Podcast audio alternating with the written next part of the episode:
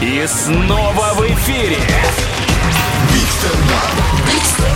Большой стендап на Юмор ФМ. Встречайте, Кирилл Касумов, город Москва. А, Всем привет, ребят, здрасте, привет, здорово!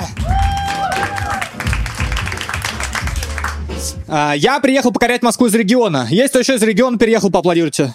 Да? Круто, круто. А, слушайте, я не знаю, как вы, я прям взял билет в один конец, сел, поехал. А, в целом это несложно сделать, когда ты из Московской области. Э, Люберцы, Москва, 50 рублей, вот он я, пожалуйста. Я, кстати, в Москве в силу своей деятельности часто гоняю на метро, вы гоняете на метро, поаплодируйте, он на метро гоняет. Гоняете? Прикольно. А, вот скажите мне, родные, а вы попадали в такую ситуацию, когда вы сидите в вагоне метро, вся ваша лавка занята, ну, укомплектована полностью, и потом на определенной станции выходит абсолютно весь вагон, кроме типа рядом с тобой. Ну, и ты не отсаживаешься чисто из уважения. Потому что ты боишься, если ты от него отсядешь, он о тебе плохо подумает, так? А он не отсаживает, потому что сидит и думает точно так же. И в итоге весь вагон пустой, как два сидите жметесь друг другу. Я недавно прям через себя переступил. Я поворачиваюсь к этому типу и говорю, слушай, если ты от меня отсядешь, я не обижусь. Он поворачивается и говорит, ты что, крысу во мне увидел?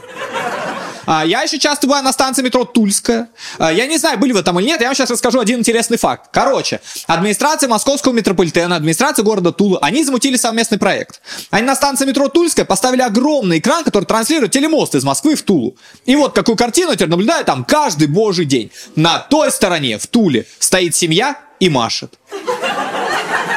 А на этой стороне, в Москве, всем вообще. Ноль эмоций.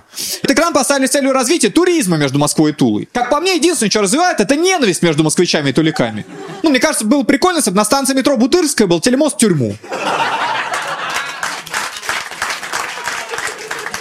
Утро. Ты спускаешься в метро, там на экране пацаны в хате. Такой, блин, а точно должен стать лучше как человек сегодня.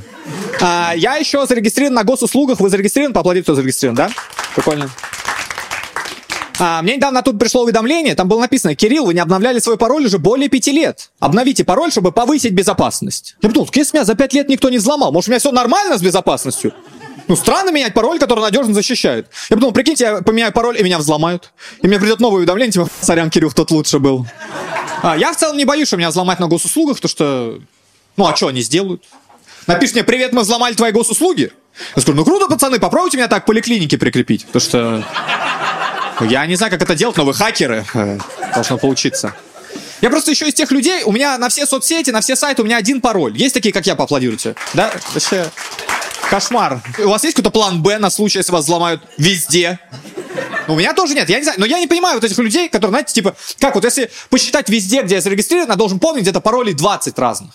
Как такое запомнить? Но у меня есть друг, у которого на все сайты, на все соцсети разные пароли. Я у него спросил, как ты их запоминаешь? Он говорит, а зачем их запоминать?